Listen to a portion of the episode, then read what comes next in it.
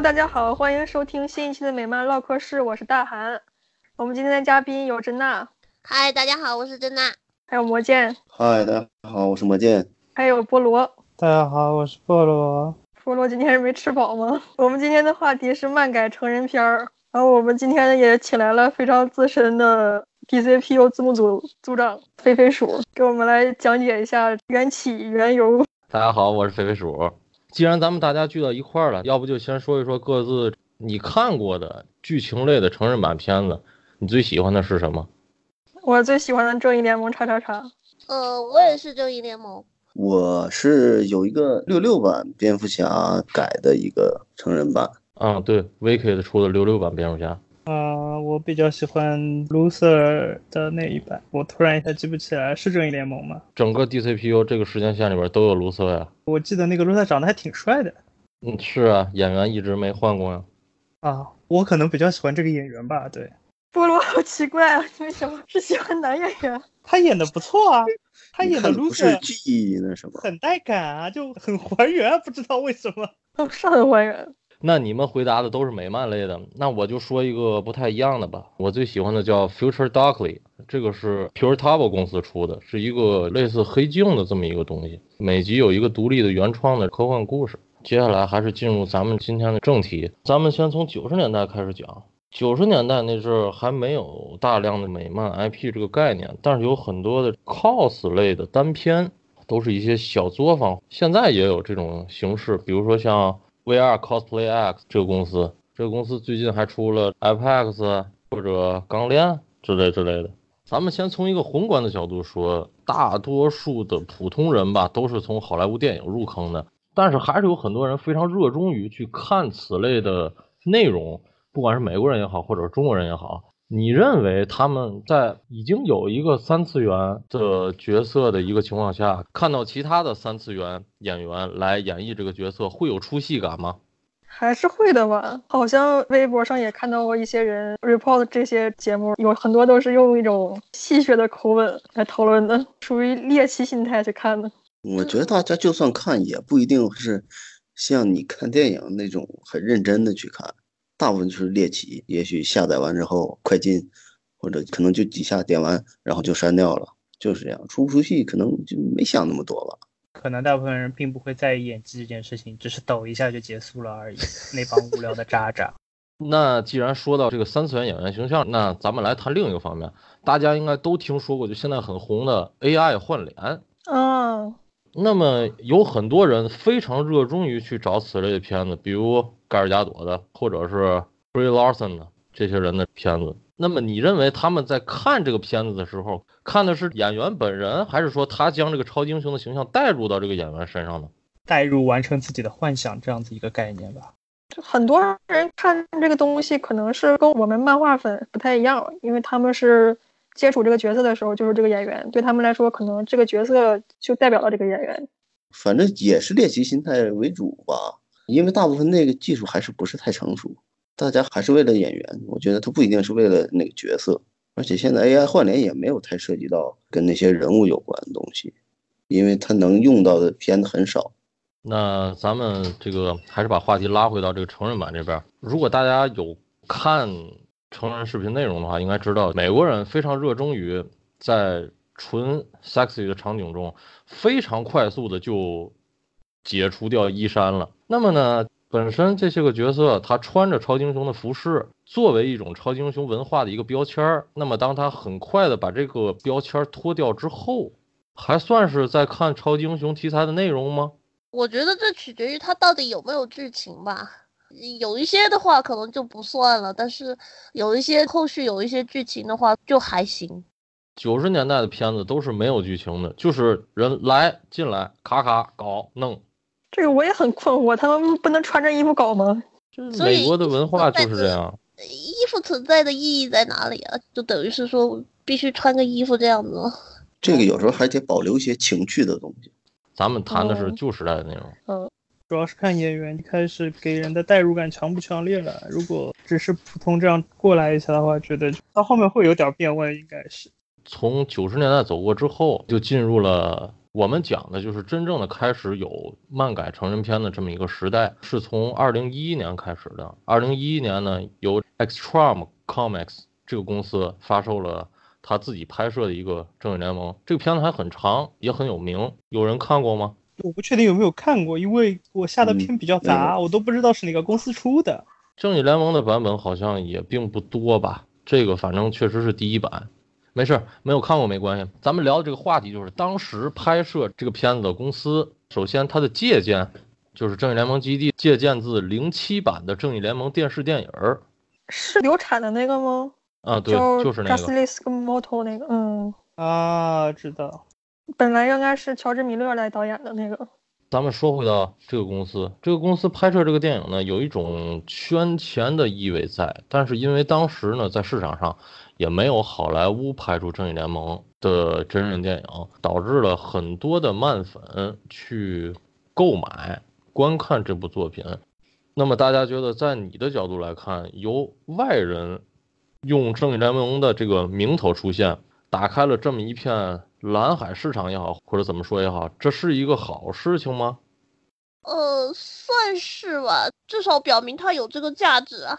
因为很多 IP 都不一定有那个的，是吧？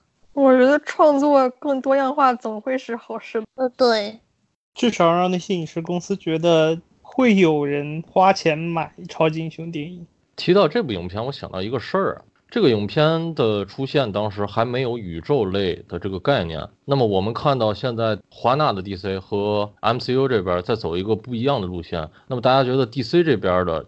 可以说，几乎有一点放弃宇宙类的，专注于单人单篇的这种形式，在 MCU 出现了之后，这种形式还有存在的必要吗？我觉得 DC 这件事情他也很无奈，他本来也是想走那个路线，但是崩掉了，他们现在只能用自己的方法在尝试。那这个方法是会比一个怎么讲，半死不活、半推半就的宇宙类，能更在。市场上吃得开，还是说人们现在已经有点放弃这个单片类的这种片子了？我觉得应该还不至于到单片类放弃的地步吧。我觉得他们反而就往回往往单片走，因为从成本的角度上来说，单片肯定是要比团队片要更稳一点的。但是从复仇者背靠背来看，成本实际上也不是一个主要的问题吧。像复仇者这种片子，就十年也只拍出来这两部啊。但是单人片你这十年拍了很多，从收益率来说，如果按照我们这些奸商的说法来说，复仇者收益率其实跟其他的那些单片差不多的。如果我的投资求稳的话，我可能还是会更多的选择单人片这样子。而且 DC 现在这面的单人片成绩很多都不错。尤其包括海王这种，它能卖到十亿以上。它现在不光是走单片，它现在它在用一部单片，然后这个单片里面再接着开衍生电影。你包括说它要再拍海豹族之类的电影，现在就是这样。它现在是单人之后，单人在搞小宇宙。好，那我们回到 E.C 公司的，我们在聊的这部成人版的这个《正义联盟》这部作品呢，在当时美国的社区叫 Adult DVD Talk 这个社区，如果有听众要搜的话。这个社区是锁中国的啊。这个社区呢，当时提出了这么一种思维概念，就是当时的剧情类成人片已经日薄西山了，由于各种的原因吧。然后呢，当时在社区上提出的思维就是，是否美漫题材的出现对它是一种救世思维？这么多年过去了吧，现在看来好像。也没有成为他的救命稻草。然后我们再主要说说 E.C 这个公司。E.C 这个公司在之后推出了一系列的非常多的这个漫改作品，不管是在 D.C 方面有超女啊，他推出了一种 P.O.V 作品。大家知道什么是 P.O.V 吗？不知道。可以简单的理解为第一人称冒险吧。啊啊啊！我大概知道是个什么概念。第一人称冒险，那不就是潜入搜查官吗？好吧。推出了这么两部作品，一个是有白皇后和渣妹的一个，然后还有一个是 W W 自己的这么两个作品。然后呢，在 D C 方面呢，后来呢，这个公司也出了像蝙蝠女、鹰人、鹰女这些。然后呢，在 M 家方面，这个公司也有涉猎，他拍摄了九十年代四比三那个透明盾的那个电视电影改编的版本的美国队长。这个公司像他这么搞的话，真的没有人问他收版权的吗？这个东西的版权是这样的，很多人呢对版权方面有个误区，这些公司都是在内华达注册的，他们都属于内华达圈子。所有的版权，如果他拍摄这个东西，他要叫美国队长的话，他需要去内华达备案，他需要备三个东西，一个是。本身的这个关于他成人内容的备案，还有一个是演员全都成年的备案，然后第三个备案就是转换性使用。如果有朋友知道，以前中国有个叫《此间的少年》这么个作品，就是和金庸的，然后在这个版权案中就提到了转换性使用，这是个非常有名的词儿。那么什么是转换性使用呢？大体上是说，我出示了这个东西，我告诉你了。我的这个角色不是美国队长，不管我穿的多像，他不是美国队长。我已经把这个概念首先作为备案放在这儿了，你就不能告我。这就好比是咱们也看到 YouTube 上有很多恶搞类的预告，比如说像 M 家经常有这种东西，他拍摄了一个很精良的预告出来，然后有一些个 YouTuber 去做一个很简陋的穿着纸板的或者什么的来拍摄一个翻版类的预告，这种预告本身就叫。Parody 是戏仿这个词，这是我关于版权类的给大家的一个解释，大家看看还有什么问题？简单点说，就是告诉大家，只是长得像而已，我并不是真的这个这个。但是不是不能告？好莱坞方面一直采用的是，我不去碰你的圈子，我也不去宣传你的内容，就是做到一种让你消失的这么个态度。哦，他们担心反向会给对方造成宣传。对，所以说即使能够告，他们也不会去告。我们看的那些电影里面，他其实都没有明说是那个角色吗？并不是啊，他明说是这个角色了。那本身你可以叫 Lana Line，我也可以叫 Lana Line，这并不是一个你所有的版权，包括你对超人的版权，也只是钻石 logo 的版权。所以我们看到在我们后面要讲的。DCPU 宇宙里边，超人的胸前不是 S，是个 X，就是这个原因。哦，原来是这样。就是说，除了版权商标类的内容，你的任何的名字，你是没有办法做版权保护的。当然，事实上，如果好莱坞的人要是想告的话，他是告得了的。但是还是前面，就像，就像魔剑大大说的，就是可能我和你去做一个版权的撕扯，实际上对你是一个宣传的作用。我也不想。碰你这种脏水，我觉得这个要是告的话，应该是一告一个准儿。确实是一告一个准儿，这就延伸到不属于美漫的话题了。因为我觉得啊，各个国家的娱乐产业可能和政治都略有一些挂钩。我们也经常看见，在无论是奥巴马期间还是川普期间，都有很多的娱乐明星去参与到政治的发生当中。内华达的这些个公司，他们都背靠了一些个政客。的背景，首先有这些个黑圈子来给他们投钱，你说是洗钱也好，或者是真的要拍内容也好，不管是什么，这是他们的资金来源。然后在这资金里边又有和政客的有一些交集，所以呢，这也是为什么好莱坞的人不去告的原因，就是后台还是不小心捅了一个马蜂窝，然后折腾到自己，因为说不定背后呃自己的老板和他是同一家老板。因为你很多的电影公司本身，它也和政治是有关系的。那么呢，在这两方虽然大家是不同地区的人，但是没有必要，最后成为了一种就是好像看谁后台大的一种角力。我们回去继续聊成人片儿。好的，还是像刚才说的，就是 E.C 这个公司，它的这个正义联盟成功之后，除了他自己之外，也有另一个老牌公司加入到这个战局。这个公司叫 Vivid，这个公司呢是从。二零一一年，大概是六月份左右，以《无敌浩克》这部作品加入到这个战局中的，应该是这样。我的印象中是这样的。这个系列的作品呢，在咱们国家还是有点知名度的，因为他拍摄了大量的 M 家的作品，然后自己形成了一个类似 MCU 的这么一个宇宙。像他的作品有浩克、小虫、钢铁侠，当然也有。最关键的是，他在二零一三年的时候就已经把叉人，也就是 X 战警引入到他的这个宇宙当中。我记得二零一四年的时候吧，好像是二零一四年的时候，这个公司正式推出了包含复仇者成员的 X 战警作品。到了二零一五年，推出了，当时也是复仇者大战 X 战警这个漫画还比较有温度的时候吧。二零一五年，所以这个是第一个真人版的，第一个真人版的完整的漫威宇宙，理论上讲是完整的，对吧？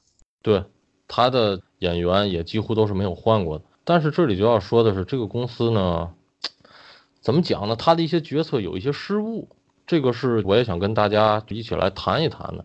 剧情片的受众其实就两种人，一种是老年人或者说中年人吧，中年人，还有一种是。女性，这也是为什么其他很多的公司呢？现今啊，仍然有很多的女性类的剧情片公司存活着。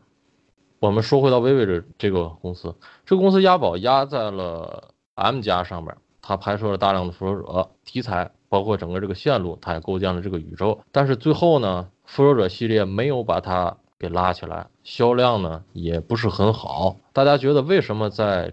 中年人或者说美国路人的观众群中，M 加反而没有 DC 加吃得开呢？我觉得会不会是因为事实上 M 加在当时的路人环境之中没有 DC 加有名呢？当时复仇者一已经上映了，复仇者一还是一个比较火爆的作品吧？那他妈当时他们是怎么输的？那个时候无论是漫画还是电影系列，好像应该都已经把 DC 摁在地上了呀。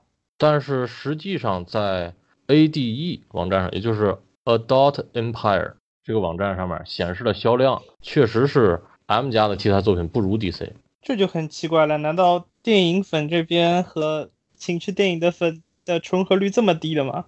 我觉得也许是这样吧。可能大部分人由于 DC 以前的影视剧较多，所以在路人中知名度比较高。我也不太清楚为什么会造成这个现象。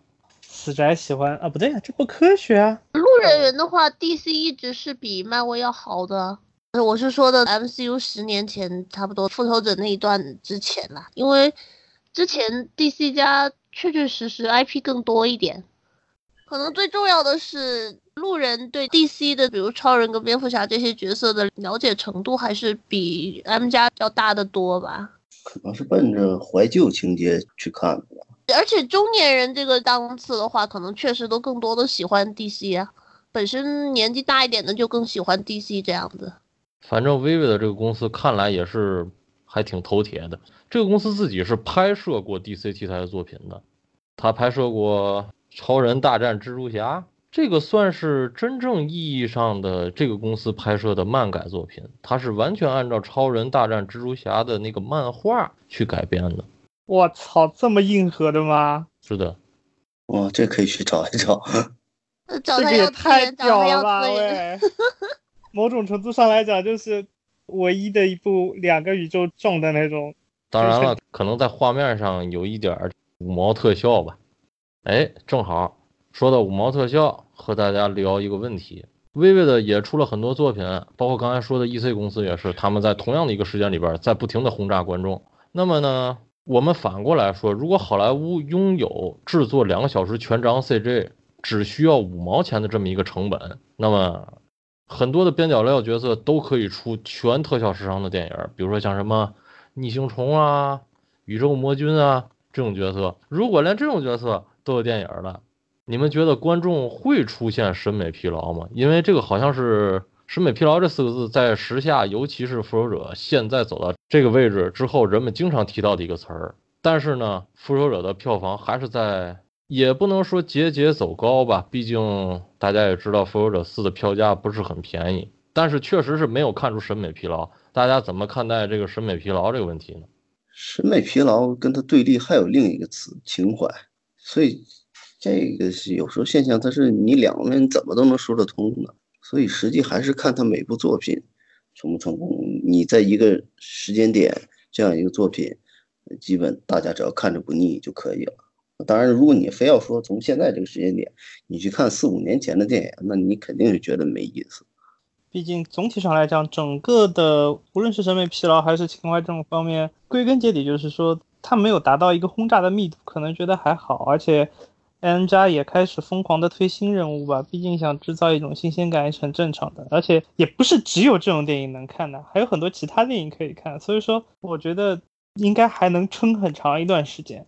为后边我们要聊 DCPU 的位置的时候，我们在这里插一句，微微的这个公司和 ABP 工作室，这个也是现在我们讲负责 DCPU 这个宇宙系列的工作室，他们和微微的是合作了 DC 作品的，除了刚才说的超人大战蜘蛛侠之外，还有像钢铁之躯，然后还有和钢铁之躯同时套拍的神奇女侠。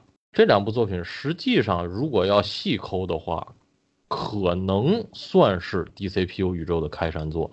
但是呢，它的很多的设定，由于赶工也好，或者是什么样也好，剧情存在 bug，所以后来它的很多的设定也被 DCPU 给推掉了。如果你看过的话，除了异魔事件大闹大都会这个设定之外，其他所有的设定都被推掉了。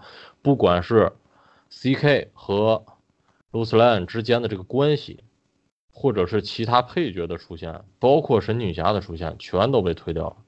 我们在这儿就埋一个伏笔啊。然后我们说回到微微的这个公司，那么由于复仇者这个题材在市场上并没有得到一个很好的反响，可以说很短暂的，有大概整整的这么一年半时间，没有任何的公司再去碰复仇者题材了。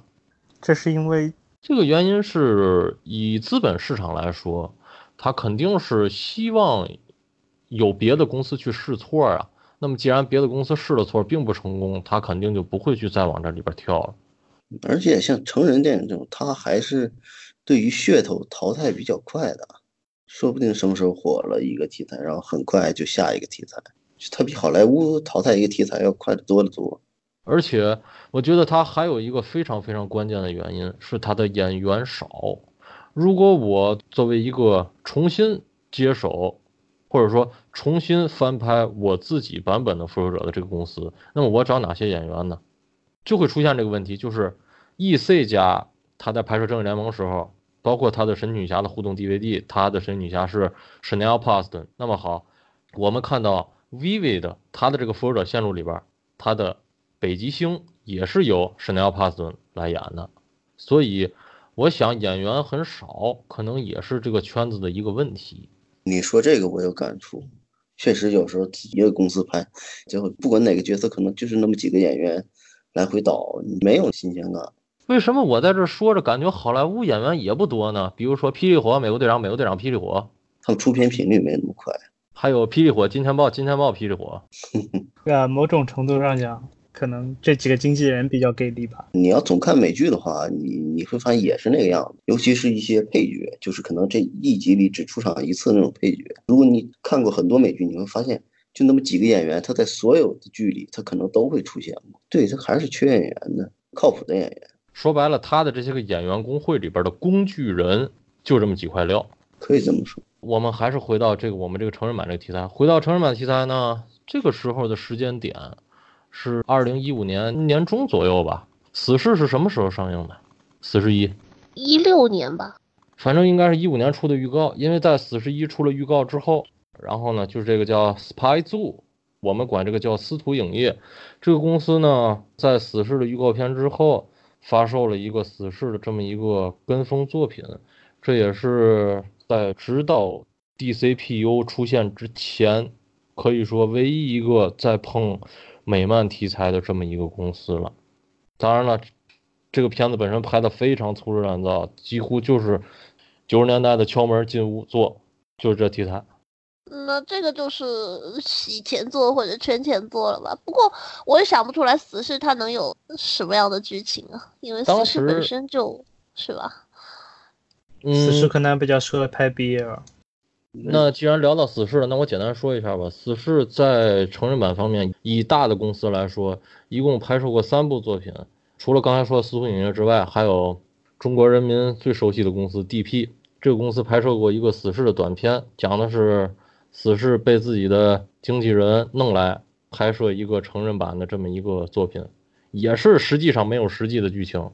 然后呢，还有一部作品是一部长片。是我们接下来要说的这个 Wiki 的影业这个公司，他拍摄的死侍作品，这是一个长篇作品，它不属于任何一个，可以说它并没有自己的宇宙概念。但是这个片子中出现了灭霸响指，灭霸的响指导致了女死侍和电索的消失，所以说呢，可能算是个蹭热度的作品。这个宇宙里有男死侍吗？我想问一下。这个宇宙里边是有男死侍的，由回旋镖队长饰演男死侍。嗯，我操，好有既视感哦。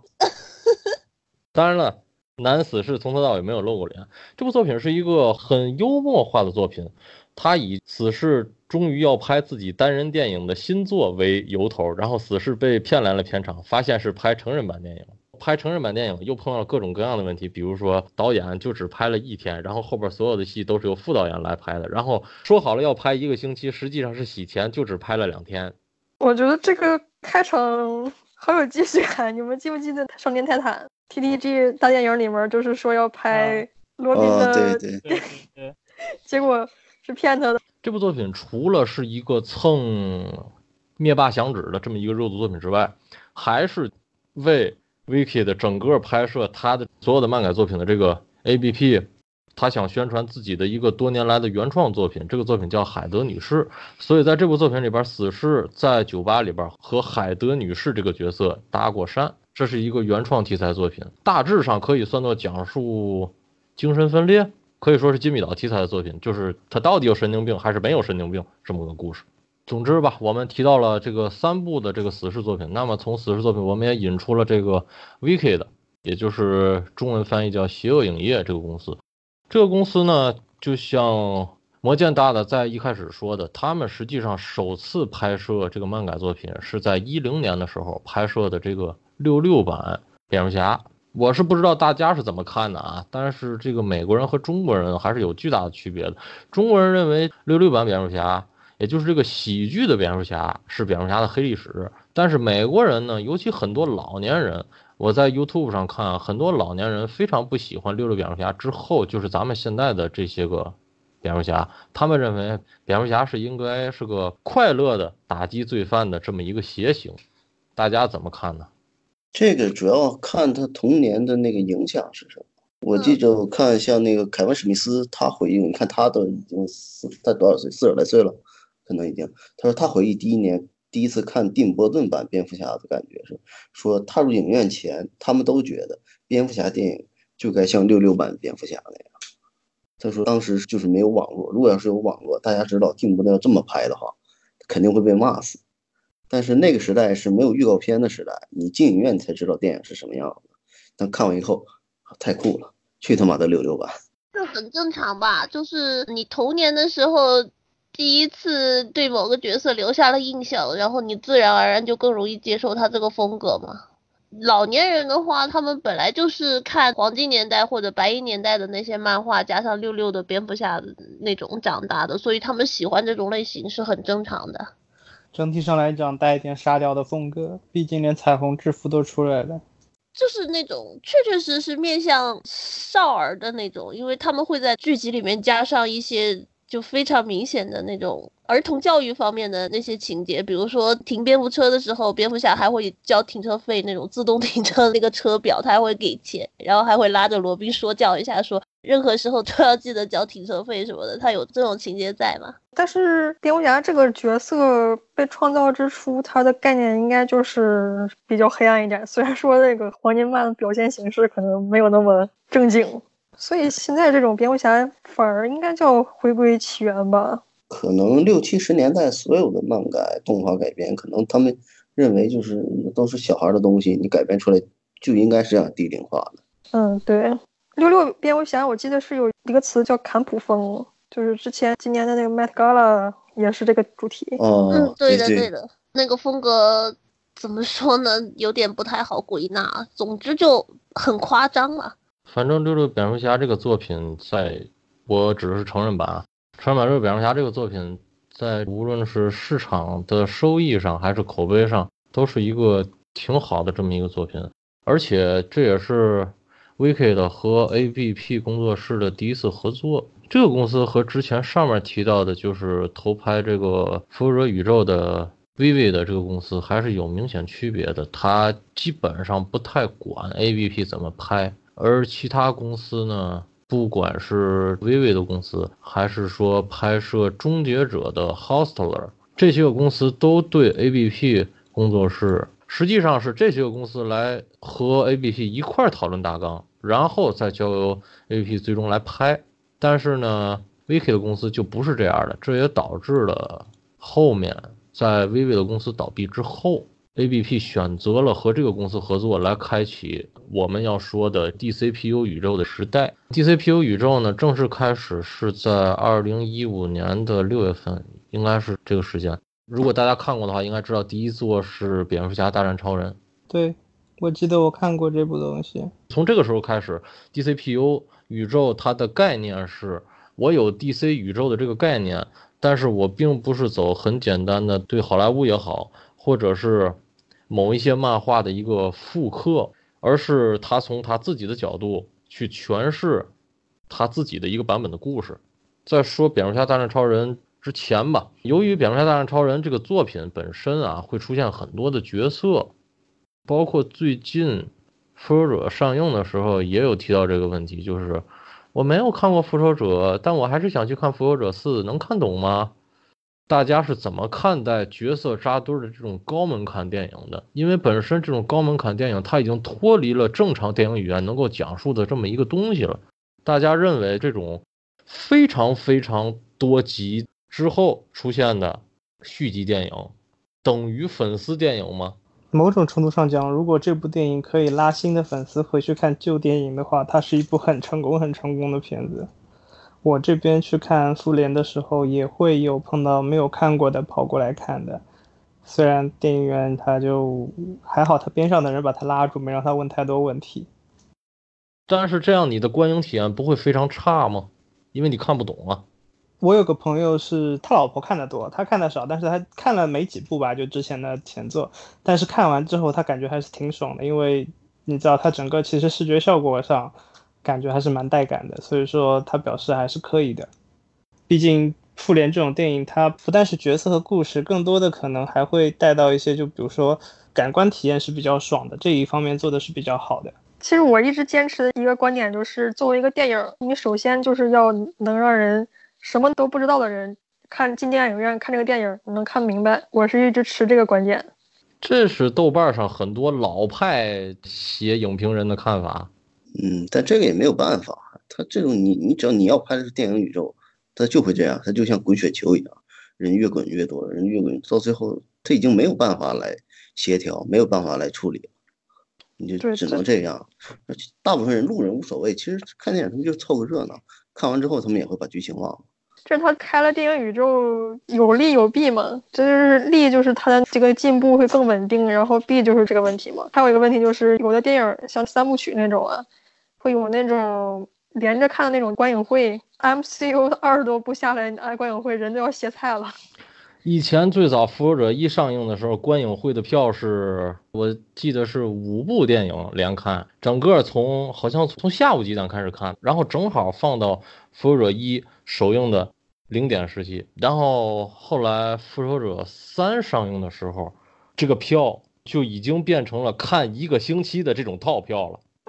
我记得复联四上映的时候，好像确实美国哪个地方办了一个那种马拉松吧，然后好像是连看多少天。当时不是还有人拍了，就是看之前以及出来之后的观众的那个状态吧，有对比。然后那观众我就觉得，这不是去享受的，那是去受罪的感觉。他们就是在里面。我觉得也是，你从下午看到晚上零点，这个还比较实际。而且说实话，MCU 电影还挺套路化的。就你就算体力跟得上，当然这是不可能的，你审美也飘了。那好，咱们回到咱们说的这个 DCPU 宇宙的这个首作《蝙蝠侠大战超人》这个作品呢，是六月十号发售的嘛？那么它要早于这个华纳版的超扁，它也使用了原创剧本，包括它引出了很多的角色，也为之后后边埋下了伏笔。反正我觉得这部作品在它当时发售的时候。就口碑还不错，后边呢，很多人呢，因为这个名头又回过头来看，他在 IMDB 也算是得到了一个还算不错的一个评分，所以我觉得这是一个挺成功的这个宇宙的开山作品。我记得当时大家是不是说比正片那个电影版要好看？我觉得倒也不是，因为当时并没有人知道正片会演什么，而且我们当时也只看见了预告啊，就是华纳版的超片，我们也只看到预告，我们不知道他要演什么，所以这部作品这个故事上还是蛮不错的。因为我知道大韩和珍娜是没有很系统性的看过在《正义联盟》成人版之前的这三部铺垫作品的，就是如果你们有时间的话，可以看一看这部作品。那既然说到有三部作品，那么接下来就要说到这个宇宙的第二部作品，也就是超女的成人版。这个作品是一个想捧 Carter Cruise。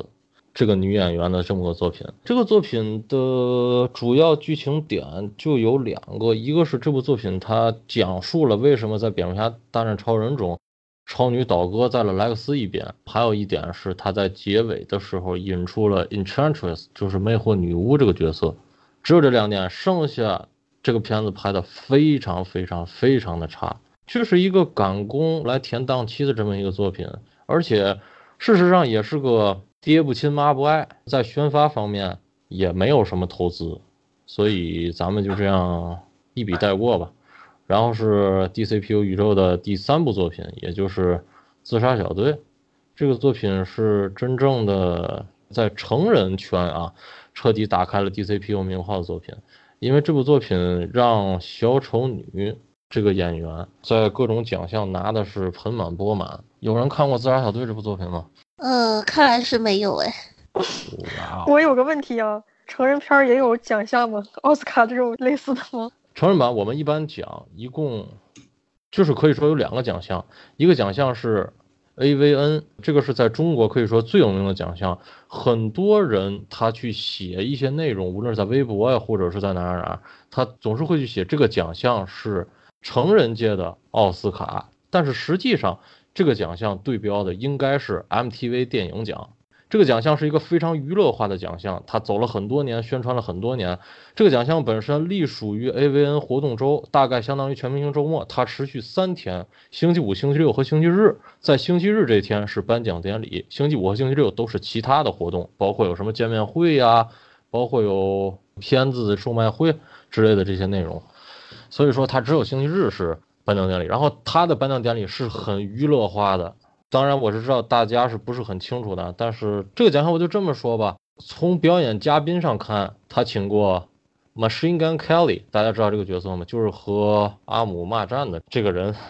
不知道，完全不知道。阿姆是阿姆是我们但是我们真的不是很关注谁跟他吵架的件事，因为 母爷好像人太多了。对啊。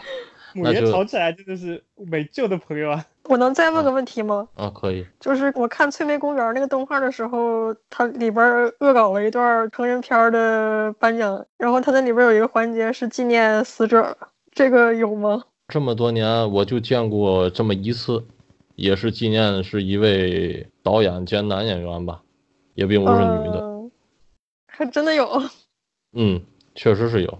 然后咱们回到这，就是 AVN 这个颁奖典礼就很娱乐化嘛，而且也不怕得罪很多营销号，很多的奖项是有资本操纵，经常有很多他会诚心去制造噱头，然后去让你觉得哇这个人好红好红，最后他一定会得这个奖，包括他整个典礼无论给镜头也是这么去渲染的，但是最后就是可能是别的人或者资本操纵或者是潜规则拿了这个奖。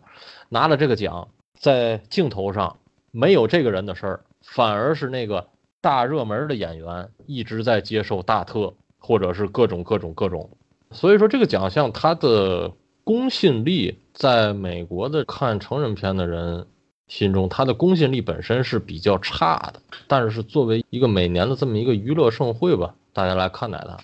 那么还有另一个奖项叫 XBIZ。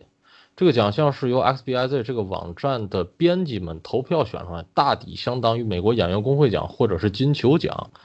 这个奖还是比较，我觉得啊还是比较公正的，它并不会有太多的资本操纵。比如说像是你是一个没有背景的一个英国演员，然后你在美国市场的成绩很好，你也能获得你应有的一个奖项也好，或者说评奖资格也好。但是在 AVN 这个奖来说，首先它有一个大的规定，是你必须要有 DVD，就是你的这个作品必须要有碟片。但是我们知道，现在这个年代，很多片子是由流媒体来发售的，都是下载的。然后再一个就是，你必须要和他的这个就这个内华达这个圈子的这个公司是有关系的。如果你并不立足于这个圈子中，那么你是没有参与评奖的资格的。即使你非常红，你也没有参与评奖的资格。好吧，关于这个奖项的这个解释就到这儿。之前在说什么来着？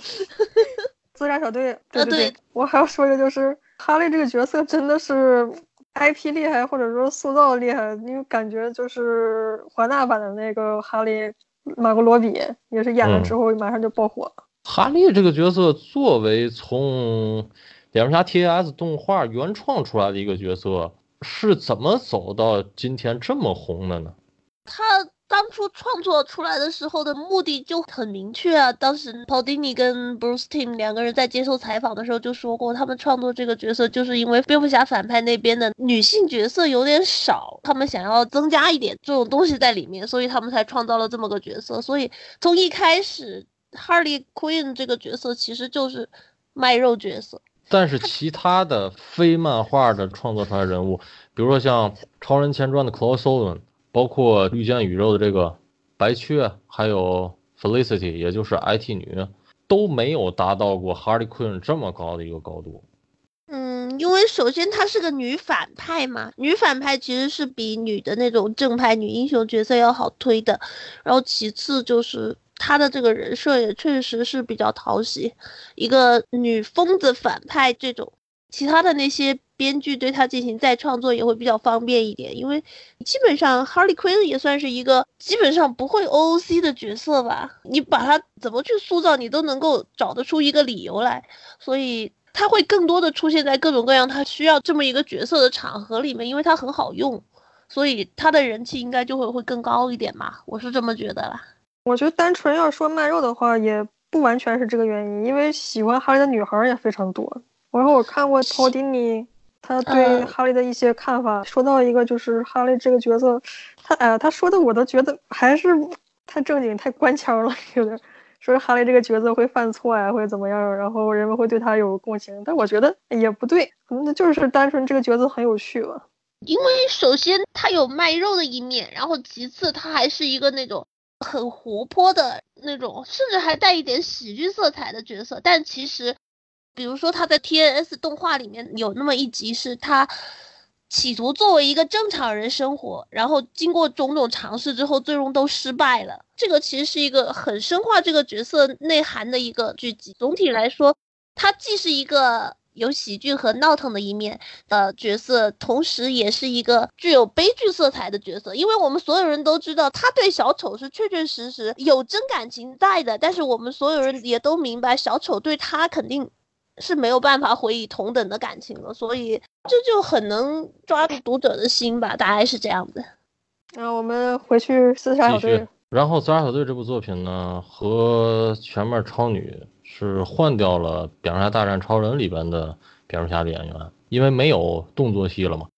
这个动作戏不是带引号的哦，这个是真正指的是打戏。就是因为没有打戏了，所以把一个好像是墨西哥裔演员，他是一个平常总健身而且学武术的这么个人，把这个人给换掉了，换成了这个叫 Charles Dara。然后呢，在《正义联盟》这部作品的拍摄中，这个作品也是推迟了好长好长时间。由于前边的系列一直的神女侠 Alison Tyler，因为她要经营自己的纤体健身品牌了，所以她不干这行了，等于 WW 呢就也失去了。然后呢，也换掉了 Charles Dara，因为要拍。事实上，最后看来没有拍打戏啊，只有一段就是蝙蝠侠练武的这么一个镜头。但是还是换了，就是那个之前说过的这个墨西哥演员，而且剧本也打磨了很长的时间。他的这个剧本是，实际上是把他的这个正义联盟分成了上下两部，等于是一块儿去写完的。总之吧，是在二零一七年的这个十月二十五号。应该是，然后这部作品在 ABP 的线上频道正式开始开卖。这部作品后来不管是它的线上版本，还是它的成片的这个碟片版本，销量都是非常非常非常的高，大家也都看过。那么，我想咱们先这样，刚才在一开始的时候，波罗说了，他很喜欢这个宇宙的莱克斯这个角色。这个宇宙的莱克斯和之前可能和一些电视剧的莱克斯很像，但是在之前的电影中没有出现过。我认为还很还原漫画的这么个莱克斯角色。大家怎么看这个角色？真的很还原啊，就是那种斯文败类、人类精英那种感觉的，无论是造型啊还是人设，都是挺还原漫画的。尤其是跟卷毛一比，他给人的气场的感觉上，就觉得跟秃子这种状况是相当接近的一个演员，我觉得选的不错。嗯，也挺英俊的，是个英俊的秃子。魔剑大大，我没看过，那你搁这干啥玩意儿呢？搁这儿 太考验阅历了。这部很好看的，真的。嗯，我去补一补。补一补，补一补。这个作品，反正我很喜欢。有一段这个莱克斯接受采访的。这一段可以说把他的这个角色的人设立的是非常出色的。对，那段看的时候就觉得，哇，这这就是卢瑟，这就是卢瑟。那么这个 DCPU 拍到这儿了，就是包括正义联盟的结尾也是，它有个最大的问题就是作为一部成人版作品，它可能没有很高的预算。也许剧本就是这么设定的，但是给我的感觉是它一直在往后拖它的这个最终大战，包括它在这部作品中对达克赛德只是这么蜻蜓点水的提了一下，因为重点不是这个天体星复仇女神团队嘛，他们在这部作品中打的，大家觉得最终大战会不会垮掉呢？所以某种程度上来讲，DCPU 的故事剧情可能更连贯一些。但是我其实对于最终大战并没有抱有太大的信心，因为毕竟他们的预算就只有这么点。而且我觉得不是预算的问题吧，重点是达克赛德，他作为一部成人版作品，他一定要有女角色。那么在打达克赛德之前，还能有什么女角色呢？Grandness，老奶奶，老奶奶。我们这些人太坏。不，主要是你没看最近的复仇女神看吗？那里边达克赛德真的跟那老奶奶有一腿，还是维恩斯坦式的他们俩那段是找不到那么胖的演员了，但是这个年龄的演员还是有的。不过下一部作品也还是跟达克赛德是没有关系的。DCPU 下一部作品是在二零二零年，好远啊，感觉这数字是在二零二零年要发售的这个蝙蝠女侠作品，这个是全女阵容的，它和 CW 这个电视剧是完全不一样的，它是。全女阵容，而且这部作品立项很早。这部作品在 Wiki 的这个 DCPU 正义联盟宇宙还没发售的时候，这个作品就已经立项了，还是由正义联盟里的 Charlotte 谁谁谁谁谁来演蝙蝠女侠，还是她？有神奇女侠吧？应该是。呃，应该是有神奇女侠吧？因为这个年龄他俩就已经搞上了嘛。嗯。这个是百合片吗？肯定是百合片，这都全女阵容了，一个男的都没有。百合片卖的好吗？美国他那种成人片，他肯定会有那种女女的那种情节，他总是会有的。他们基本所有片都那样。对，确实是会有，但是不太清楚 Vicky 的这个公司如果接手这个题材，销量上会是个什么样子，因为这个好像女性还是比较吃他们最喜欢的一个公司叫 Girlsway。还是比较吃这个公司的这个东西的。说完了二零二零年的这个 DCPU 的这个作品之后，还有一些个其他的公司也拍摄过美漫作品。一个是 Creation of Adam，这个我们管这个翻译叫创世纪影业。这个影业呢，在一七年的时候拍摄过《捍卫者》，就是网飞的这个。然后他呢，四个角色：杰克·琼斯、卢凯奇。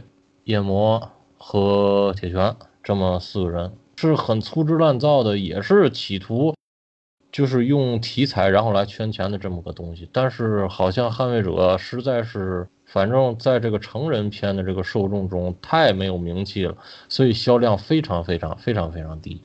没有艾丽卡，太惨了。没有艾丽卡，但是这个作品中引出过惩罚者这个角色，然后这个公司也预告过自己会拍惩罚者，当然了，后来也没有下文了。咱们谈了很长时间的 DC 了，是吧？来谈一谈 M 家这边在这个成人市场的这个情况。M 家这边呢，很多人都认为，好像复仇者题材作品，由于现在复仇者很红嘛，那么可能应该一直在拍。但是其实不是这样的。那上面也说过，由于微微的公司它的复仇者砸锅了之后，一直没有人接。这个真正接过来呢，是还是中国人民的老朋友 DP Digital Playground 这个公司，从二零一六年开始拍摄的一系列的短剧，就是大概在三十分钟左右的这么一个东西，而且也没有就是我们管这种片子叫情境片，就是它设定一个情境，比如说队长和黑寡妇出任务，夸夸，然后。就是这样，但实际上是没有实际的剧情的。那么也拍摄过非常多的题材内容，比如说队长、警觉，还有简福瑟、女托尔。当时简福瑟的他刚当上托尔的那个刊，我记得当时还挺有话题性的。雷神变了女人呢？然后是零星几个的短剧，直到在一八年的四月份。由于 D.P 是不给这种戏仿作品去备案的，所以他会使用异体字，比如说他的女托尔叫女沃尔，他的艾丽卡叫恶天使，他的黑豹叫暗豹，杰卡琼斯叫杰卡崩斯，反正就这种吧。然后在二零一八年四月份的时候，他拍摄过正常体量的成人版剧集，也就是四到五集是一个正常体量，呃，他这个是四集。叫制裁者，还是没有一个很高的一个人气，订阅数很低，所以呢，就也没有，就也没有再花大力气在这个复仇者上面。可以就是说，没有任何一个公司在复仇者题材上，或者说在 M 家的题材上，在这个市场里边尝到甜头，这个是很有意思的一个事情。M 家居然是成人片毒瘤，我有一个猜想，就是。这种题材的受众粉丝，比如说 M 家的粉儿，看他们的电影就很满足了，所以就懒得去看成人片儿。而像 DC 这边电影拍的不怎么好，所以他们会去看成人片儿弥补一下。比如像我就是这样子的。那你解释不了星战题材的成功。星战题材在成人版这边是非常非常成功的，DP 家自己光长篇就有三部星战，所以说你是解释不了复仇者的失败的。那可能是星战这个 IP 光环实在太强烈了吧，因为星战，我们有的时候会说星战不好或者怎么怎么样。然后我在美国的一些个，就算是在 YouTube 上吧，我看过一些评价，并没有中国人骂的这么狠。所以说，如果按照你的还尚算成功的理论来说，那么复仇者的这种市场结果也是很蹊跷的。可能还是 M 家这面没有一个有噱头那样的一个女性角色，能带起那种氛围。黑寡妇好像也，我我好像真看过有黑寡妇的那个，好像是复联的片子，好像也不是太吸引人。就是噱头，它不可能像哈利那样能调动起大家的兴趣。有时候它就需要一个噱头，就像那个库巴基火的时候，大家都去 Pornhub 上去搜库巴基。然后咱们说回到这个 D.P 这个公司，D.P 这个公司从今年，也就是二零一九年，它开始转型了。现在它只拍摄严肃的正剧，戏房也不拍了，一些很脏的内容它也不拍了，都是拍一些严肃题材的东西。那么这个公司，我想可能除了他们非常成功的星战之外，可能他也不会再碰复仇者这个题材了。然后就是回到了 V.K 的公司这边。威克的这个公司，由于惊奇队长，我们不管是政治正确还是什么，由于惊奇队长的电影或者说这个角色造出的话题热度，威克的公司在二零一九年马上下个月就要开拍了，就要开拍惊奇队长，但是目前也不知道他是否有宇宙类的计划。我觉得。他拍惊奇队长的话要怎么拍啊？这个 A V 这种东西其实是挺不，是吧？然后金队是个呃那种角色。反正他拍惊奇队长很不政治正确。他在惊奇队长的拍摄，无论从立项还是后来中，一直是把 Brie Larson 的版本拉出来垫背，就说这就说这个平屁股或者怎么样怎么样，然后就说我们拍的版本绝对不会是这样的，绝对是就是。所谓的啊，符合大家心中的惊奇队长的一个形象，我不去评价这句话是对是错。哦，我看过那个宣传图，好像看着还可以，所以好像有一个定妆照出来。嗯，是对，是长发造型还是铁 T 造型？长发，不是，哎，是不是？我记得是长发。你说的那个是立项图，呃，演员在推特上面说了，下个礼拜要开始剪头了，那么看来应该是一个铁剃短发造型，看来应该是一个短发造型。这个要拍政治正确也可以嘛，直接就是铁剃军队和某个女角色的百合片儿。对呀，变成百合片就政治正确了。但是目前放出的宣传物料很少，就是大体是我们今天说了很多作品，成人版的，他们这些作品事实上都发售过海外的版本，在日本和韩国你是都能买到他们发售的正版的引进版的，然后是有这个日文字幕，还有韩文字幕。韩国的版本都是剪出了一个完全没有 sex 场景的这么一个版本，那它发行的意义何在啊？这我就不知道了，但是确实是有这么个版本。那个不是更好吗？因为本身可能导演也确实在讲一个故事啊，对吧？对呀，故事讲的还不错的。我们刚才看 DCPU，我们在讨论也是在讨论他的故事还蛮不错的嘛。但是这就引申出了一个新的问题，比如说，比如说把所有的 sex 场景全都剪掉之后，实际上剧情占比在一个两小时的片长里边只有半个小时。很多人认为电影是要讲一个故事，那么最重要的也是故事。如果像 AV 这种形式，实际上它没有角色塑造，直接飞快的在讲一个压缩过的故事。你认为？它毕竟。我觉得这个还好啦，毕竟它其实是吧，它也并不完全是为了剧情服务的嘛。别人去买这个碟片的话，可能至少有大概一半以上的人不是为了他的剧情买的这样子。但是我觉得导演还是试图在讲述一些内容的，这是肯定，因为有了导演可能是心怀着很远大的梦想。想当一个正经的导演，那可能各种机会，然后他就沦落到去拍这种电影。但是这说的不就是黑镜的导演吗？对，所以所以他还是啊有这个情怀，哪怕是拍这种片子，我我也要把它拍好。这种就像格斗游戏一样啊，你那个格斗游戏，你不看剧情，不知道这个角色是什么的，你一样可以玩，你只要知道技能什么的就好了。但是。做格斗游戏的还是会努力的弄出来一个剧情，然后有些 还有配套。给大家一个理由。对，我觉得你这个简直神比喻。我从来不看剧情。理论上就是这种感觉，就是一样的，给我感觉都是一样的。因为我小的时候自己不喜欢玩游戏，但是我很喜欢看别人打游戏，尤其是打街机也好，打小霸王什么的也好，就是那种。我虽然我也不认识这个人是谁，因为我都是跑到别人家里去玩，可能一个星期最多一天的样子，但是我我也看得很开心啊，所以我就对格斗游戏这种我就不是很在意它的剧情到底怎么样，人都是什么人，你就打的让我开心就好了，这种感觉。但是我要说一下，就是正联叉叉叉的那个车很难看，我看的时候车基本上是全快进的，就是看了一下之后，哎呀太难看了，真的不行，还是剧情好看。可能是因为剧情对比吧。反正我看这种片子，我看赛的场景也是，就是由于要做字幕嘛，我是开二倍速，很快的浏览。如果没有实际的剧情内容对话，我也是跳过的，因为可能我的审美不在这上面吧。我会把整个都看下来啊，就整个看下来，其实感觉还蛮带感的。毕竟是有需求的嘛。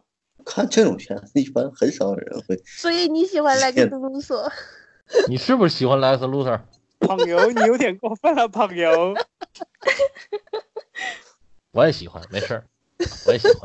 咱们又说回了 DCPU，那么这个 DCPU，大家也听出来了，它的这个拍摄团队和之前咱们说的一一年的正义联盟的 EC 公司的版本，几乎可以说一个是圈外人，一个是看过漫画或者说略微懂一些漫画人拍摄出来的。这么一个不同的东西，所以说，我觉得他有这种市场成绩也是理所当然的。就像隔壁的星战有一个非常出色的市场成绩，也是这样。早年的正常的那种漫改片儿，也是好多都是不看漫画的人拍的，也是拍的稀里糊涂。现在也开始慢慢变得尊重原著什么，这这可能都是历史的必然性。现在还是因为。这个东西越来越赚钱了，你要是一直都是那种小众爱好的话，说尊重是没什么可那个的。但是实际上现在也，我指好莱坞方面啊，也没有说很还原漫画，或者说什么，要么是很被动，或者是这个制片人本身他是了解漫画的，才会这样去拍。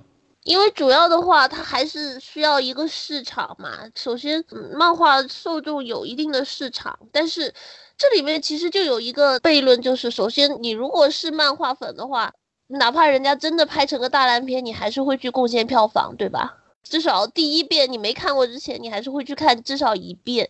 所以你其实就等于是一个不会脱粉的基本盘。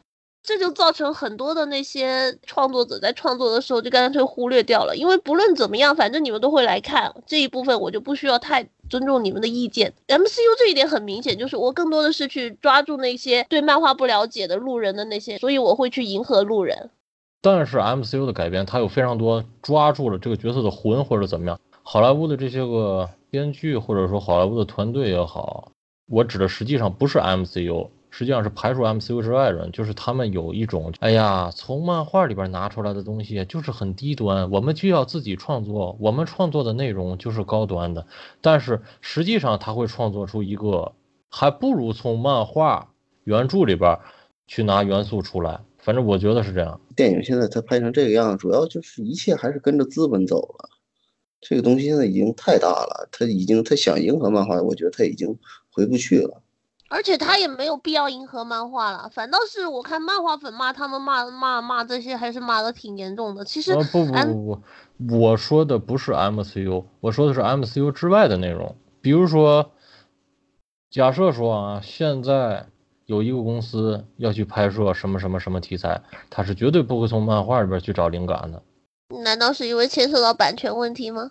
没有版权，他怎么会拍呢？不是他嫌漫画 low。对啊，就是啊，他们的这种想法是很神奇的想法，而他们自己的创作能力也没有多好。通过最近刷屏的这个全游的大结局就能看出来，好莱坞的这个编剧水平实际上是 是非常低下的。好莱坞多年以来一直都有这种傲慢的这种态度，他们的创作者，这个是没办法的。你看他们。是吧？自己弄了一个奖，然后自己颁给自己圈子里面的人玩儿。奥斯卡其实本质上也是这个样子的，所以这是一代又一代积累起来的，他们就会看不起他们之外的那些东西。所以有的时候，虽然这个成人版的这些个片子有时候会在宣传上蹭热度什么的，但是有时候我觉得啊。我还是会看看，我在其中还是能看到一个人，他投拍这些个作品，不管是不是真的懂漫画，给我的感觉他好像懂漫画，我是这么认为的。我看的时候，我一般是因为这毕竟是成人片嘛，所以我看的时候是期待值放的放的非常低的，基本上是属于做加法那种，他出来一个漫画设定，我就会非常惊喜一下，然后加一点分儿。下一个又出来一个，然后又加点点分，这个样子。反正是看那种正常的漫改电影的话，我是基本上是做减法的，就是哎呀，这里边不符合漫画设定了，减点分儿；这里又不符合漫画设定了，减点分儿，这个样子。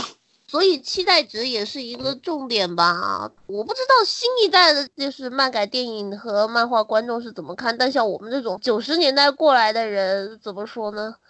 就是你拍的电影。出现了类似漫画的剧情，或者那个核心是有一点漫画人设得到尊重的，我们就已经很感激了。因为你们都明白，九十年代那种漫画改编的烂电影真的是太多太多太多了，所以那个年代走过来的漫画粉可能对这个就没有那种太多的期待值在那里面。其实我觉得那个年代也没什么不好吧，反而在猫女。不不是不是，我的意思说，就说就像以前的 PS 二游戏，由于它的制作成本很低，那么无论什么电影都过来制作一个影改游戏。那么当时的这个电影产业也是，就是由于这个投拍电影的成本，当然也许当时成本很高啊，但是当时并没有经济危机，投拍电影的成本很低，所以导致什么人什么角色都拍了电影。反而不像现在，就是需要很大的力量才能憋出一个角色来拍电影。但是拍出来的都是粗制滥造啊，浪费掉了这个角色啊。而且由于他本来就是那种比较小咖的角色，所以如果你的电影拍出来之后不成功，很大很大的概率是不成功，那你这个角色通常也会很受影响，最后就变成了拍一部烂片出来就毁掉一个角色，然后这个角色就永世不得翻身了。你看《恶灵骑士》到现在都是那个样子。但是那也只是因为创作团队他不是很懂漫画。我的意思是，不是说喜欢这些电影，我的意思是很喜欢这种什么角色。可能哎，今天一拍板立项就能出电影的这种氛围，更百花齐放一点了。那就是需要那个像以前漫威不拍电影似的，我把版权卖给各个家，各个家都去拍，那时候是能是百花齐放的。现在你要全都收在自己手里的话，它肯定它就是产量它就是低的。是，嗯，刀锋战士拍的不就是挺好的？超烂的好吗？好好看，我觉得。对，而且他那个漫画角色没什么人气。对。而且他带来那个营收，基本就是拯救了漫威。你包括现在他能有钱去拍 MCU，这些都跟当初刀锋战士成功都有关系的。刀锋战士赚了很多了，而且很有意思，就是前两部它是不符合漫画的，第三部它反而去遵照了一些漫画设定，但是第三部是评价最不好的。因为有瑞安·雷诺兹。嗯，鼓掌，啪啪啪啪啪。但是这个其实就是一种取舍了。你是想要他们这样广撒网，然后不注重质量呢？然后突然有一部爆了，还是想要它严格一点，出的少一点，但是出来的精品率高一点？这个我觉得。还是精品率高一点比较好啊！一个人的生命是有限的，我也不想浪费在无止境的看烂片的那个上面，是吧？所以我认为的是，可能现在的时代，我指好莱坞啊，可能现在的时代不是一个适合超级英雄电影的时代。我是这么想的，我拍超人和拉娜吵架，是吧？可能我只需要五毛钱就能拍了，但是我拍超人打大德，可能我需要五百块钱才能拍。但是我们回到漫画里边。无论是超人和拉娜在吵架，还是超人打扎德，他在一格去画这个分镜，可能不会有这么大的一个成本差异。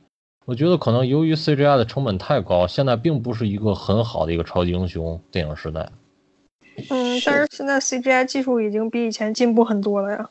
确实是进步了，但是带来的就是像游戏一样，确实画面更好了，但是你的投资成本非常非常高，CGI 的价格很高。如果 CGI 的价格能够下来的话，我想才是一个真正能够看到漫改题材百花齐放的这么一个年代。我也希望这样。其实现在已经是下来了，你就包括钢铁侠一开始，对，那已经是开始先下来了。对，现在确实是下来了，就是在同等的两亿投资下，我们能够看到明显特效时长，包括特效镜头都大幅度上升了，但是还是离那种就是能够真正百花齐放的时代有点远吧。啊，这就没有办法啦，要一步一步走过去嘛。我们等《阿凡达二》上了之后，也许电影工业会有一些变化了。明年就会上了。大神表示算了，老子还是出来拉一把吧，实在看不下去了，你这帮菜逼。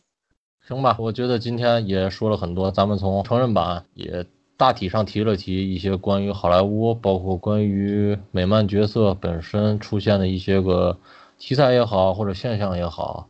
反正我还是很期待 DCPU 宇宙，包括接下来 VK 的要拍的惊奇队长的。为什么他们不拍海王啊？海王成本太高了吧，他也没有办法拍呀。好拍，你弄个章鱼，非得要拍水下吗？就是。谁在乎海王啊？那沙赞呢？哎，沙赞我觉得会很有趣。那是小孩哎。沙赞确实可以拍这个。只要他不违法就可以，只要他声明你的这个角色已经满十八岁了，在这个产业里边是有一些特型演员的，他们长得很矮，并且长得像小孩儿，确实有这样的特型演员的。